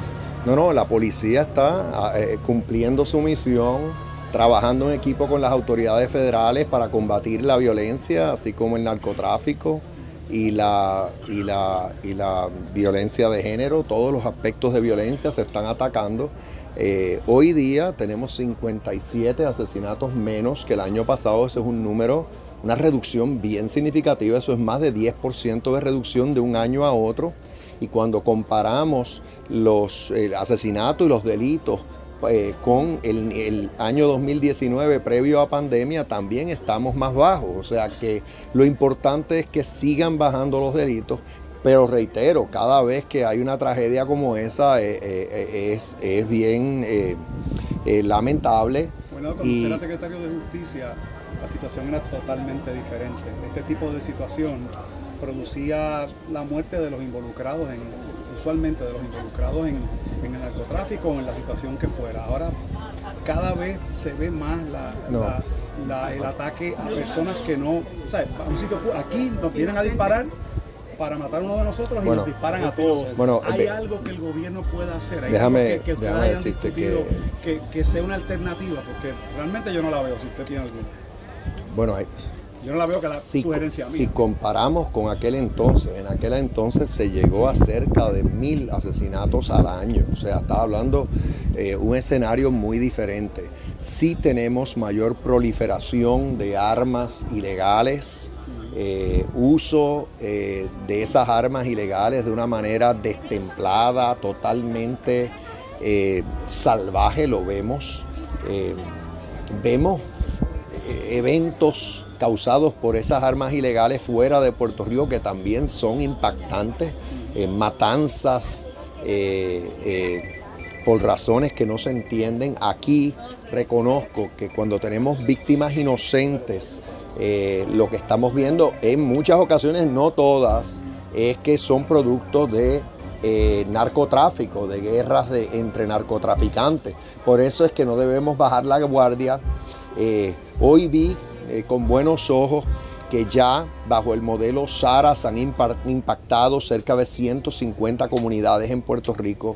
El modelo SARA eh, lo lleva a cabo la policía comunitaria o policía de la comunidad. Esas son soluciones buenas porque es básicamente apoderando las comunidades para protegerse, para pues, cooperar con las autoridades de ley y que no se vea como que aquí están los, policías y, acá están los demás. No, estamos todos unidos para eh, combatir esa violencia. O sea que otra vez ese incidente de dos, eh, dos fallecidos y once heridos eh, sí impacta, es duro, pero estoy seguro que nuestras fuerzas de ley lo van a investigar eh, y van a esclarecer el asunto y entonces responsabilizar a quien tengan que responsabilizar. Dos preguntas sobre el presupuesto. Sobre el presupuesto, ¿qué dijo el gobernador sobre todo lo que tiene que ver con la Universidad de Puerto Rico? Y tomando en consideración que siempre la amenaza de cierre de recinto está latente, vamos a escuchar lo que dijo el primer ejecutivo. Bueno, vamos paso a paso. La pregunta tiene como que varios componentes. El, en cuanto al presupuesto, eh, nosotros eh, presentamos una, un proyecto, o estaremos haciéndolo mañana, por decir, un proyecto de resolución presupuestaria que enmiende el de la Junta y ahí vas a poder tener las eh, diferencias puntuales entre Junta, el presupuesto de Junta y el que yo recomiendo con mi equipo de trabajo. Eh, eh, los, los, cambios principales tienen que ver con los temas que yo abordé en mi mensaje al pueblo, es decir, el trato a los municipios, que esté más claro qué cantidad de fondos van a recibir y bajo qué términos y condiciones los, los municipios. De igual manera que con la universidad también haya mayor claridad en cuanto al presupuesto que va a tener y cualquier término o condición para su uso. Eh, menciono esos dos, pero hay otras áreas eh, y, tendremos el detalle tan pronto radiquemos la, la, resolución, que anticipo que será mañana, eh, porque mañana regresan a sus trabajos en la Asamblea Legislativa. Por otro lado, mencionaste el, presupuesto de la universidad, yo he estado apoyando al presidente de la universidad y a la, Junta de Gobierno en todo momento. Eh, tengo que pensar que el presupuesto que sometió la Junta es el que yo favorezco, aunque no tengo todos los detalles a la mano. Aquí hemos estado en conversación con la Junta de Gobierno y el presidente constantemente. Eso en cuanto a eso. En cuanto a Vieques, lo que yo veo son reclamos de algunos sectores, pero realmente el servicio es sustancialmente mejor, eso es irrefutable. Claro, hay algo que sí me gustaría que cambien. Eh, y lo estoy verbalizando públicamente con todo propósito. Em, eh, todos los que abordamos aviones en viajes, eh, ya sea de placer o lo que sea, o de trabajo, sabemos que si llega un momento cercano a la salida pautada de ese viaje y no has comparecido, a la puerta de salida, entonces se le, se le, se le ofrece turno eh, o se le permite abordar al avión a las personas que, que tienen, que se les trata bajo, como stand-by. El, el término, por eso lo estoy diciendo, deben buscar la manera de que si por decir, no voy a decir el término de tiempo, esto son cosas técnicas, que si para una, una hora en particular, antes de la hora de salida, el que tiene el boleto no, se apare, no ha comparecido, pierde el derecho absoluto abordar esa lancha. Eso yo pienso que se debe hacer para que no se dé el caso de que hayan personas que se quedan en el terminal viendo espacios en la lancha eh, disponibles y ellos no pudieron abordar la lancha. Ese es el único cambio que veo porque los demás están hablando de número de viajes al revés. Tenemos nueve viajes eh, al día en vez de cinco. Bueno, pero el gobierno lo que está, o sea, vamos a ver, esto es palo si boga y palo si no boga si tenemos más, más viajes a, a, las ambas islas, pues eso es positivo. Eh, lo otro es que tenemos un barco exclusivo para carga. Algunos dicen, bueno, debería entonces tener un barco que combine carga y pasajero. Mire, esas son cosas operacionales, se pudieran evaluar. Pero de que el servicio es mejor, no importa los reportajes que me surjan de uno que otro, es así. Y, nadie lo va a poder refutar. Los reclamos entonces de ellos que insisten en que no es así.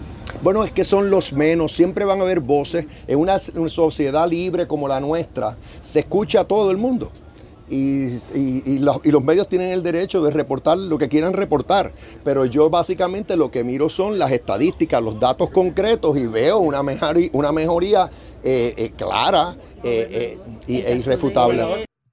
Sobre rumores de rompimiento entre las dos compañías matrices de Luma, que son Atco y Cuantas, esto dijo el primer ejecutivo. No, nos anticipemos, quien responde es Luma. Luma es la parte contratante, es la, el contrato es con Luma.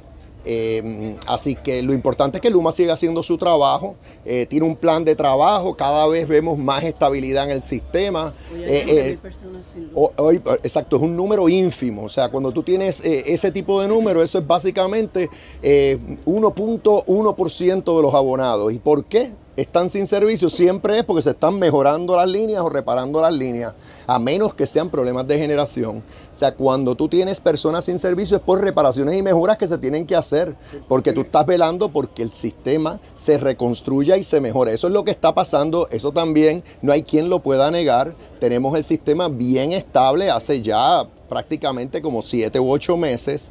La preocupación que tenemos es la, es la generación, pero FEMA está asistiéndonos en esa área. Pronto se van a encender unos, unos generadores temporeros que, nos van a dar 150 megavatios más. Y entonces más adelante, en el verano, otros generadores con 200 megavatios adicionales de, generación. Y yo voy a seguir insistiendo que nos den mayor generación, porque lo que sucede con las plantas es que también se están reparando eh, y otras tienen que ir mantenimiento y, con esta ola de calor la, demanda eh, eh, crece y tenemos que estar seguros que tenemos el debido resguardo.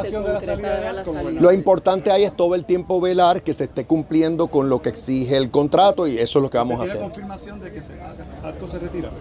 No, no tengo, no tengo información alguna sobre ese tema. Lo que pasa es que me hacen la pregunta, es, totalmente especulativa. Dicen, si pasara eso, pues no, no, no causa diferencia alguna porque la parte contratante es Luma. Lo importante es que Luma siga cumpliendo. Hay, hay de sobra, hay, hay sobra. Hay, básicamente han seguido reclutando y ya tienen una fuerza importante y tienen contratos de alianza con otras entidades. No, no, hay ya, ya esos issues quedaron atrás. Esas fueron las declaraciones del gobernador Pedro Pierluisi. Vamos a ver qué terminó corriendo con la situación de ATCO y cuántas en cuanto a Luma se refiere. Ustedes pendientes a la red informativa. Presentamos las condiciones del tiempo para hoy. Para hoy lunes, se espera un patrón similar de aguaceros al de ayer domingo, con de 1 a 2 pulgadas de lluvia en el oeste y noroeste. En las aguas locales, los navegantes pueden esperar oleaje de hasta 5 pies y vientos del este a sureste de hasta 15 nudos. Para los bañistas, existe un riesgo moderado de corrientes. Marinas amenazantes a la vida a través del este de Puerto Rico y Culebra esta noche. La red le informa. Señores, regresamos a la red le informa. Somos el noticiero estelar de la red informativa, edición de hoy lunes, día feriado. Gracias por compartir con nosotros. La pasada semana hablábamos de un informe de la oficina de la Contralora en cuanto a algunas irregularidades que fueron encontradas en el manejo en el municipio de Lares.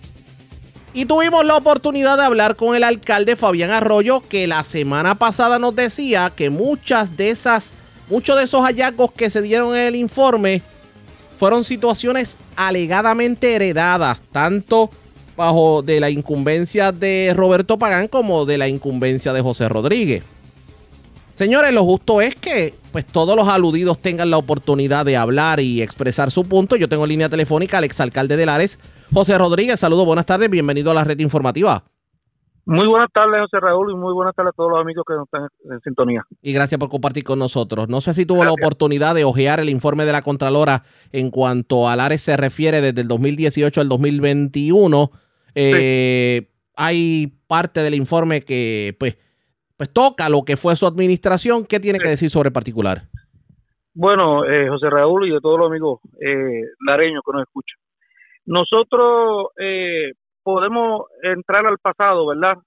Eh, casi todos estos informes, eh, ejemplo, cuando estuvo el Partido Popular eh, por ocho años bajo la administración de Luis Oliver, en los dos cuatrenios que, que el Contralor vino al municipio, encontraron allá. En los 16 años de la administración PNP, las veces que el Contralor vino al municipio, pues encontraron hallazgos. En este caso, que son los 10 meses de este servidor, eh, yo estoy satisfecho con la con, el con el con el eh, informe porque son hallazgos eh, que fueron pudieron haber sido subsanados y el municipio eh, escuché al alcalde que pudo subsanar algunos de ellos no son hallazgos de fondos eh, que pues que se pudieron haber perdido, ¿verdad? Cosa eh, que a veces el contralor refiere a los alcaldes a el Departamento de Justicia. Pues, esto no se vio que estos son, fueron unos hallazgos. Ejemplo, el de la pista. El de la pista, la pista fue construida hace más de 20 años. La pista atlética fue construida hace 20 años.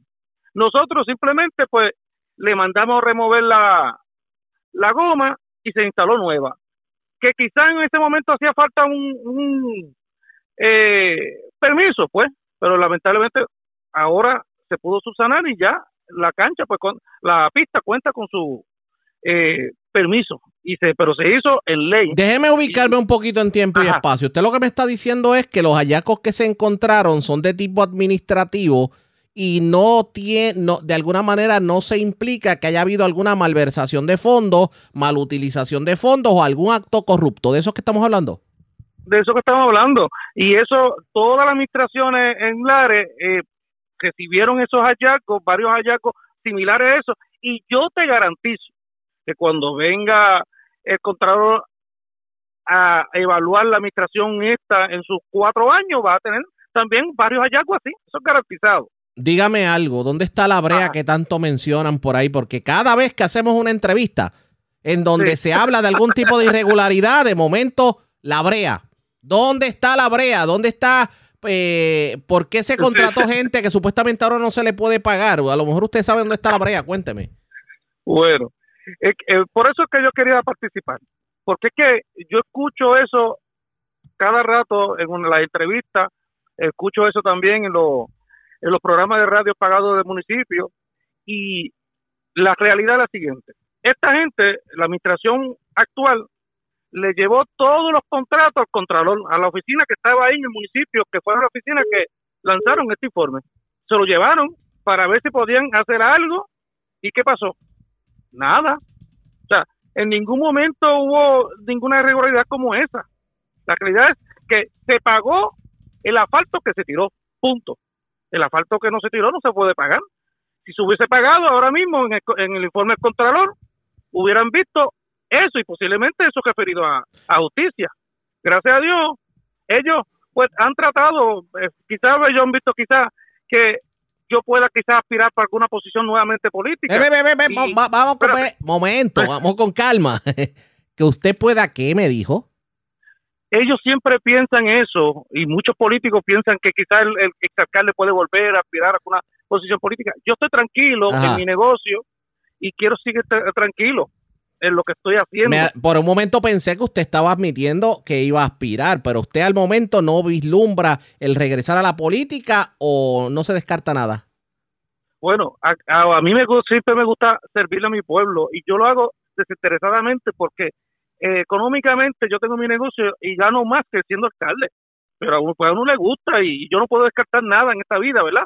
Pero ahora eh, nosotros pues tenemos que el enfilado en, ganar la alcaldía con el amigo Abiquiñones y en su momento hablaremos de, aspiraciones políticas futuras.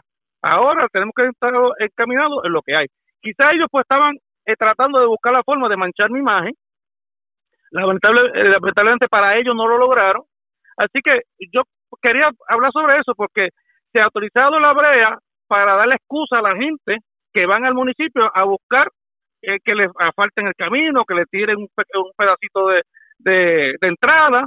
Y cada vez que un, ciudadano va al municipio a decirle, mira, que, el, el, el, camino mío está mal, pues rápido le bajan con eso. Ah, que fue que aquí pues eh, hay unos fondos que no aparecen, porque eso es así, ganando tiempo. lo que pasa es lo siguiente. Lo están usando de chivo expiatorio usted. Pues claro, pero lo que está pasando es lo siguiente, que ya la gente se está cansando porque ya la excusa ya va para tres años en el 2024, ¿verdad? En el 2024, que son los, el año eleccionario, ya no va a poder escaparse de esa. La gente va a estar detrás de él eh, diciéndole, mira, Carlos, el camino mío para cuándo. Eso es así. Usted va a estar esperando que lo, eh, lleguen las elecciones para tirar mi camino. Eso, eso lo va a escuchar él, porque no es lo mismo violín eh, violín que con guitarra. Oiga, Eso es así. fíjese qué curioso. Usted está obviamente haciendo una fiscalización al alcalde actual y en, y en Lares se llegó a decir, y eso lo escuché yo, que ya usted se había convertido en popular porque como el alcalde le permite ciertas actividades en el, en el casco urbano, que ya usted era del grupo de Fabián. Hasta eso se dijo. Y usted sabe que es cierto que eso se llegó a decir.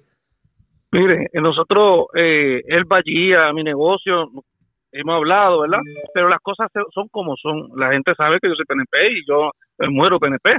Pero la realidad es que las cosas son como son y cuando tocan unas cosas que, que quieren pues salirse ¿verdad? Por, por, la esquina para, tratar de manchar la imagen de una persona, yo no lo puedo permitir. Eso yo no lo voy a permitir a nadie. Vamos a ver qué pasa en este sentido. Tenemos mucho tema, pero es que nos traiciona el tiempo. Gracias por haber compartido con nosotros. Después hablamos más profundamente de la política. Claro que sí, estoy disponible para eso. Como gracias. pues gracias a usted y a los suyos. Era José Rodríguez, el exalcalde de Lares. Él dice que la mayoría de las cosas que se han logrado son, digo, que se señalaron en el informe de la Contralora, son hallazgos administrativos, no son indicios de mal manejo de corrupción. Y le salió el paso al alcalde por lo del el asfalto. La política se pone interesante. Definitivamente ustedes pendientes a la red informativa. Cambiamos de tema porque, señores, aunque se han eliminado la mayoría de las restricciones que se habían implementado para el control del COVID, tanto aquí en Puerto Rico como en el extranjero, las personas que vayan a viajar en los próximos meses deben tomar medidas para evitar los contagios con el virus. Y así lo indicó la doctora Ángeles Rodríguez, la otrora epidemióloga del estado. Dice la doctora y citamos, el riesgo es el mismo que antes, es personal, depende de cada cual y el peligro de complicarse que tenga. Al momento, aquí en Puerto Rico, la tasa de positividad está en 23.7% y desde junio del año pasado ya no es necesario presentar una prueba negativa de COVID para ingresar a Estados Unidos, mientras que desde el pasado 12 de mayo a ciudadanos extranjeros tampoco se les requiere comprobante de que estén vacunados contra el COVID al ingresar por aire o tierra a Estados Unidos. Y precisamente ante ello, pues es que debemos estar preparados en caso de que tengamos viaje a cualquier parte del mundo, sobre todo los Estados Unidos. Otra cita que se le atribuye a la doctora. Si una persona con riesgo a complicarse va a viajar, debe usar mascarilla y no quitársela ni para comer. Bueno, obviamente para comer sí, pero lo, lo dice de esa forma. También debe evitar estar en sitios con mucha gente de forma prolongada, así lo dice la infectóloga, quien de hecho indicó que los viajeros deben verificar si en sus destinos hay niveles altos de transmisión del virus. El llamado a no bajar la guardia. La red le informa. Cuando regresemos, señores, más noticias del ámbito policial con mucho más en esta edición de hoy, lunes día feriado del noticiero estelar de la red informativa. La red le informa. Señores, regresamos a la red le informa. Somos el noticiero estelar de la red informativa de Puerto Rico, edición de hoy lunes, día feriado. Gracias por compartir con nosotros. Vamos a más noticias del ámbito policíaco. Las autoridades radicaron cargos criminales contra un hombre de 35 años residente de Coamo y ojalatero de profesión. De hecho, se dice que tuvo una discusión con su pareja en presencia de un menor y hubo algún tipo de daños a un vehículo de motor de la dama.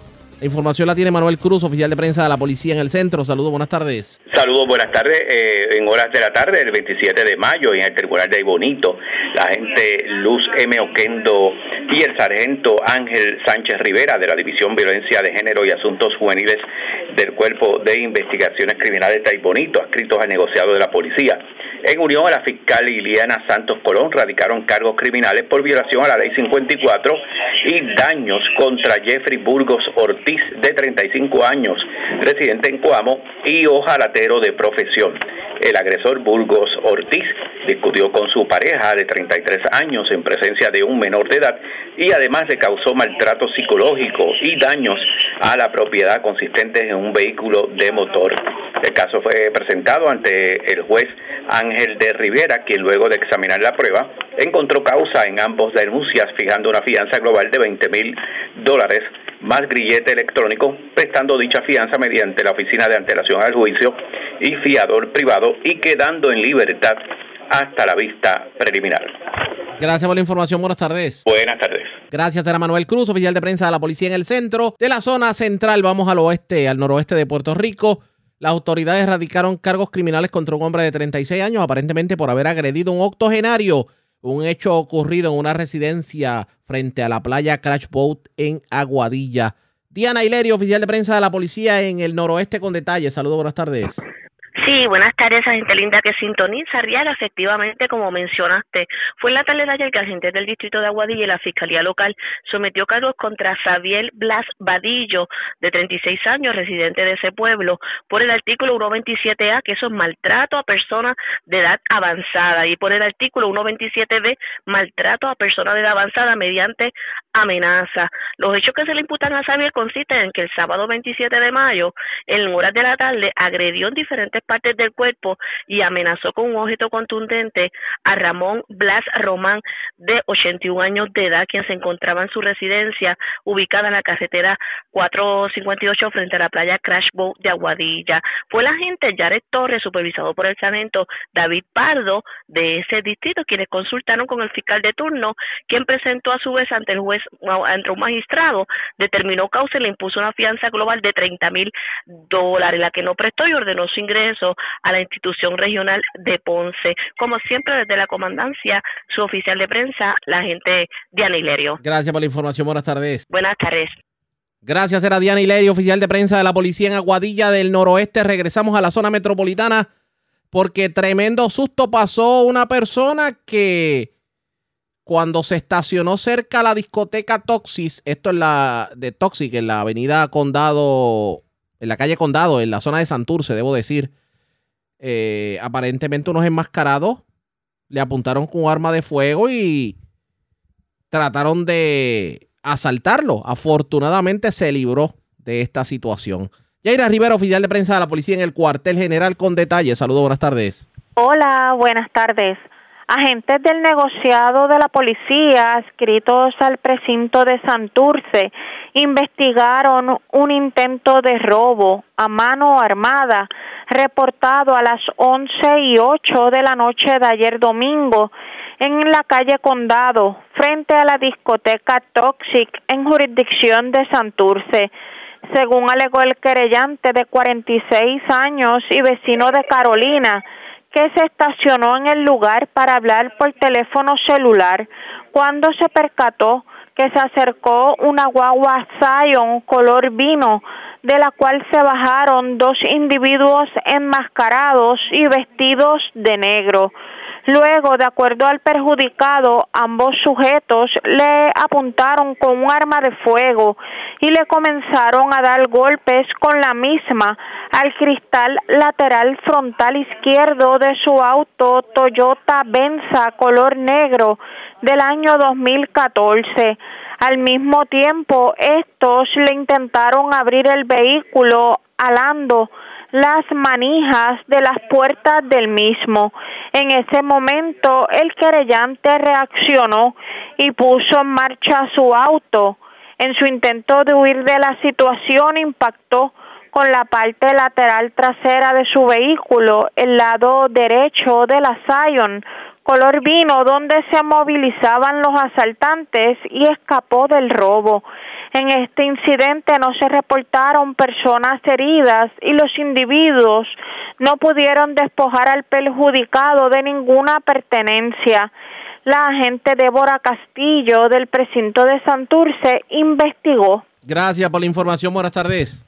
Buenas tardes. Era Yaira Rivera, oficial de prensa de la policía en el cuartel general. Vamos a otras notas porque hoy el Comité de Empleados de la Rama Judicial llevó a cabo una conferencia de prensa en el Colegio de Abogados en donde hicieron anuncios sobre el futuro de los empleados de esta rama de gobierno, tomando en consideración las situaciones salariales que agrupan estos sectores. ¿Qué ocurrió en la conferencia de prensa? Vamos a escuchar. Un ínfimo aumento de 200 dólares alrededor de aproximadamente de un año, cuando realmente la, la petición de nosotros, por las mismas expresiones que había hecho la jueza administradora en comunicado, que nos merecieron un aumento de mil dólares.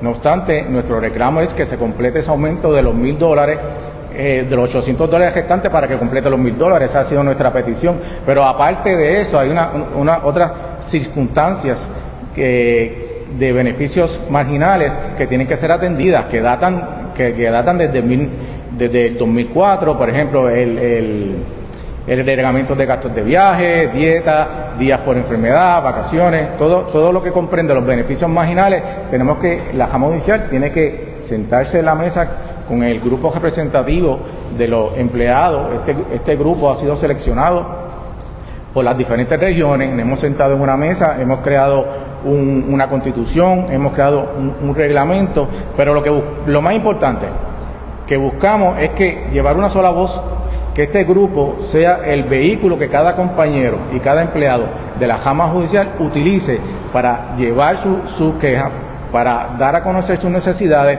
y, por eso queremos elaborar esto de una manera eh, constructiva, que se vea de una manera organizada y de ahí es que nace la necesidad de crear esta asociación de empleados judiciales. Se dice que hay carga excesiva. ¿Cuántos empleados hay? Eh, ¿Cuánto debería ser? Por ejemplo, hay tantos alguaciles, debe ser tanto, hay tantos empleados administrativos, debe ser tanto. O sea, ¿cuántos? En, un momento hubo una matrícula alrededor de más de 4.600 empleados dentro de la Cámara Judicial. Hace unos meses atrás contaba por los, por los 3.800, 3.900 empleados, dada a la renuncia por el bajo salario. Ah, se ha, sido, ha sido casi imposible que las convocatorias que, abre la rama judicial sean solicitadas por los bajos salarios. Eh, el la labor que realiza una, secretaria a veces tiene que hacer la labor de tres secretarias a la misma vez. Eh, eh, y esto, aparte de todo, si lo vemos de una manera de desarrollo económico, la eficiencia y la, la manera oportuna de cómo el, el, tribunal debe resolver su asunto eh, depende parte del desarrollo económico del país una situación de una empresa, por ejemplo, o de un contrato que tarde más de, un tiempo indeterminado, pues el, desarrollo que debe haber en cuanto a las contrataciones, la creación de empresas y vea que el sistema judicial no es uno eficiente, pues eso de, una, de una manera lleva un mensaje negativo sobre cómo se puede hacer eh, negocio en Puerto Rico. Eso es también parte de que influye eh, cuando no tenemos unos empleados bien remunerados y no tenemos una, una rama que esté funcionando eficientemente, funcionando eficientemente. Para darle un ejemplo, para darle un ejemplo añadiendo a lo que mi nombre es Rosa Rodríguez, Rosa Rodríguez Rivera, secretaria de Sala y, vicepresidente de la gran asociación de empleados judiciales. Eh, Eh, eh, para dar un ejemplo de la falta de personal y cuánto puede afectar el funcionamiento, eh, cada juez que se nombra necesita una secretaria jurídico, lo menos dos secretarias de sala o tres, y necesita dos secretarias auxiliares que son las que mueven los expedientes, notifican y hacen todo el sistema, no, ya no en sala, fuera de sala. necesita una trabajadora social. Prácticamente en relaciones de familia los jueces dependen prácticamente de las trabajadoras sociales para la toma de sus decisiones con relación a la familia. La escasez de, trabajadoras sociales es, terrible. Eh, eh, un tribunal de familia, por ejemplo, en un momento dado, en, durante en tres meses, denunciaron 12 trabajadoras sociales. Y se hacen convocatorias para que vengan, se hacen lo que llamamos las quintas, y puede ser que vengan tres trabajadoras sociales y de esas tres puede ser que sea una, las más jóvenes, que están comenzando. estamos trabajando ahora mismo en una sala donde hay un juez con una secretaria jurídico, una secretaria de sala y la otra secretaria de sala, pues para que pueda eh, hacer el trabajo que se tome en sala con una minuta, pues tienen que tratar de rotar con las que están disponibles, si están disponibles. Habemos, eh, puedo decirle que en este momento, yo llevo 37 años en la rama judicial, antes no cabíamos en los tribunales, en este momento sobran los escritorios, sobran los espacios. Y eso significa que esos empleados que están allí trabajando están haciendo el trabajo doble, con la misma paga, de una secretaria eh, auxiliar comienza con 1.300 dólares y está preparada. Eh, una secretaria de sala, es su sueldo base es 1.900 dólares aproximadamente por los últimos 200 dólares que se dieron. Y así llevamos muchos años haciendo peticiones de diferentes clases y, llegó el momento donde eh, decidimos hacer, unirnos de, la, la, más formal posible, pues para, para eh, ver cómo la administración de los tribunales, la juez presidente y la administración de los tribunales, que son dos entes diferentes, dos, oficinas diferentes, eh, se toman el tiempo y nos atienden. Este grupo, pues, agrupa y valga la redundancia al grueso de los empleados de la rama judicial. Y pues los reclamos no son nuevos, son eh, justicia salarial entre otros y también las condiciones de trabajo, pero esta vez decidieron unirse en un grupo más grande, o sea, todos que estuvieran juntos, secretarias jurídicas, trabajadores sociales, eh, alguaciles, etcétera, etcétera. ¿Se le hará justicia a estos empleados? Eso está por verse pendientes a la red informativa. La red A la pausa, regresamos a la parte final de Noticiero Estelar de la red informativa. La red le informa. Señores, regresamos a la parte final del noticiero estelar de la red informativa de Puerto Rico. ¿Cómo se encuentra Estados Unidos y cómo se encuentra el mundo a esta hora de la tarde? Vamos a la voz de América, nos tienen un resumen completo sobre lo más importante acontecido en el ámbito nacional e internacional. Estados Unidos podría evitar caer en situación de impago si el Congreso aprueba la propuesta presentada por el presidente Joe Biden y el presidente de la Cámara de Representantes, el republicano Kevin McCarthy. Judith Martín Rodríguez en el informe. A tiempo de evitar un colapso financiero sin precedentes, el presidente Joe Biden y el presidente de la Cámara de Representantes, el republicano Kevin McCarthy, lograron un pacto in extremis para elevar el límite de la deuda actual, permitiendo así que el gobierno federal siga cumpliendo con sus obligaciones. Ahora son los legisladores estadounidenses quienes tienen el acuerdo en sus manos y mientras examinan detenidamente sus detalles, el tiempo apremia. Sin embargo, y pese a que la resolución no agrada a los sectores más radicales de ambos partidos, tanto Biden como McCarthy instan a aprobarlo. El mandatario Biden ofreció detalles de este acuerdo bipartidista. También protege las prioridades clave, los logros y los valores por los que los demócratas del Congreso y yo estamos luchando durante mucho tiempo, invertir en la agenda de Estados Unidos que está creando buenos empleos en las comunidades de todo el país para proteger el seguro social, Medicare y los veteranos y mucho más. El presidente estadounidense se dirigió a las cámaras que conforman el Congreso estadounidense y les pidió que aprueben el trato a fin de seguir avanzando en el cumplimiento de sus obligaciones y construyendo la economía más fuerte en la historia del mundo, en palabras textuales del presidente Biden. Por su parte, el presidente de la Cámara de Representantes, Kevin McCarthy, destacó la capacidad de negociación de ambos partidos.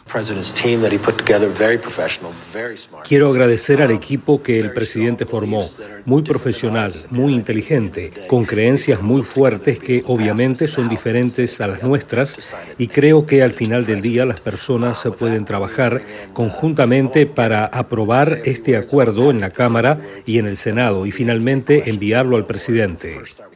La propuesta incluye una elevación del techo de la deuda hasta enero de 2025 y también un acuerdo presupuestario por dos años que mantiene estable el gasto federal en 2024 y lo aumenta en un 1% en 2025. Judith Martín Rodríguez, Voz de América. Estados Unidos recuerda en medio de diferentes actividades en todo el país el Memorial Day o el Día de los Caídos, una jornada que es un feriado nacional en honor de los estadounidenses que murieron mientras servían en las guerras libradas por Estados Unidos en todo el mundo. Para conmemorar el día, que es el último lunes de mayo, la gente acude a Washington, D.C. para visitar las tumbas de los militares caídos, asistir a desfiles y visitar monumentos nacionales. Las banderas estadounidenses decoran las tumbas de los más de 228 mil miembros del servicio enterrados en el Cementerio Nacional de Arlington. Para esta ceremonia anual se colocan banderas enfrente de las lápidas, un acto que comenzó en 1948. Más de mil soldados y voluntarios colocan banderas frente a las lápidas antes del Día de los Caídos. En Washington, más de una docena de monumentos militares están dedicados a aquellos que murieron luchando por los Estados Unidos en conflictos que van desde la guerra civil en el siglo XVII hasta otros modernos como las guerras de Irak y Afganistán y mucho más allá. Millones de visitantes están hoy aquí, en la capital de Estados Unidos, para participar en diferentes eventos, y uno de ellos es una larga tradición en Washington, el desfile del Día Nacional de los Caídos, que se realiza en el National Mall, presentando bandas militares y otros participantes. Y en otra información, autoridades atribuyen al narcotráfico el extraordinario repunte de la violencia en la frontera entre México y Estados Unidos. Vicente Calderón tiene el reporte. Un narcotúnel, el atentado contra el equipo de seguridad de la alcaldesa en Tijuana y un extraordinario aumento de asesinatos son parte de la ola delictiva que azota al fronterizo estado de Baja California. Lo que sucedió en Ensenada hace unos días prende las, las alarmas. A casi tres horas de la frontera en la comunidad de San Vicente Ensenada, un enfrentamiento entre narcotraficantes, después de una carrera de autos, dejó 10 muertos y 10 heridos. Dentro de la estructura conocida como Cártel del Pacífico y otro con el Cártel de... Las primeras investigaciones indican que el objetivo era un hombre conocido como El Trébol, presuntamente dedicado a descargar avionetas con droga destinadas a Estados Unidos y al servicio de la organización criminal de los hermanos Arellano Félix. La Fiscalía de Baja California informó que tienen ya tres personas detenidas como sospechosos de esta masacre, pero además se supo que entre las víctimas hay tres ciudadanos estadounidenses. En San Diego, California, recaudan fondos para los jóvenes que compartían su afición a las carreras con el resto de las víctimas. Está muy feo aquí. Este, he conocido a personas que me han platicado que no sé, sobrina de tal, amiga de tal, la mataron, la dejaron muerta, la violaron. Pero también la delincuencia común parece repuntar, como en este asalto a clientes de un restaurante familiar. Es un golpe a la tranquilidad y a una economía que vive del turismo y su interdependencia binacional. Empieza a generar cancelaciones de los próximos eventos a, a nivel eh, local, también lo que ha sucedido dentro de los restaurantes. 500 agentes de la Guardia Nacional llegaron para intentar apaciguar la frontera. Vicente Calderón, Voz de América, Tijuana. El fentanilo es mortal y las historias que conocemos son trágicas. Hoy iniciamos una serie de cinco entregas y esta primera es la de un estudiante de secundaria que comenzó a tomar analgésicos después de una lesión y murió a causa de una píldora falsificada mezclada con fentanilo. Héctor Contreras tiene este informe. Los Centros para el Control y la Prevención de Enfermedades de los Estados Unidos, los CDC, dicen que la principal causa de muerte por sobredosis en Estados Unidos son los opioides sintéticos, principalmente el fentanilo, que puede ser hasta 50 veces más fuerte que la heroína. Informes oficiales aseguran que el fentanilo ilícito se fabrica a bajo costo con productos químicos que provienen principalmente de China, se trafica a través de México y luego se introduce de contrabando para ser distribuido en las calles estadounidenses. El número de víctimas de este tipo de drogas aumenta exponencialmente cada día y esta es la historia de Lucas Brainer, un joven que trabaja a tiempo parcial como instructor de natación y jugaba al fútbol en su escuela secundaria en una tranquila comunidad a las afueras de Seattle. Este joven deportista, quien además pertenecía al grupo de apoyo de la iglesia, sufrió una lesión en la espalda a los 16 años, razón por la cual debió empezar a tomar analgésicos, como narra su madre Olga Davidov Weigner, quien aseguró a La Voz de América no estar preocupada al enterarse de que su hijo tomaba ese medicamento. Sin embargo, ella dijo que habló con su hijo sobre los riesgos de las drogas después de que uno de los compañeros de su clase muriera por sobredosis. I talked to Lucas after funeral. Hablé con Lucas después del funeral. Aunque no tenía idea de que Lucas compra pastillas, hablé con él y le dije, Lucas, no sé qué es, porque nadie decía fentanilo, pero quiero asegurarme de que no seré una madre que pierde un hijo. Un mes después, los investigadores dicen que Lucas tomó lo que pensó era Percocet, un poderoso analgésico, pero realmente era una pastilla falsificada mezclada con fentanilo. Su madre lo encontró inconsciente la primera mañana del nuevo año escolar. El fentanilo farmacéutico está aprobado para tratar el dolor intenso y el fentanilo ilícito a menudo se mezcla con heroína o cocaína o se usa en píldoras falsificadas como las que mató a Lucas. Desde las muertes de esta comunidad existen nuevos programas escolares sobre los peligros del fentanilo y kits de medicamentos con naloxona, especial para ayudar a personas a tratar sobredosis accidentales. El agente antidrogas de Estados Unidos, Jacob Galvan, dice que las pruebas de laboratorio revelan dosis de fentanilo potencialmente letales en 6 de cada 10 píldoras falsas.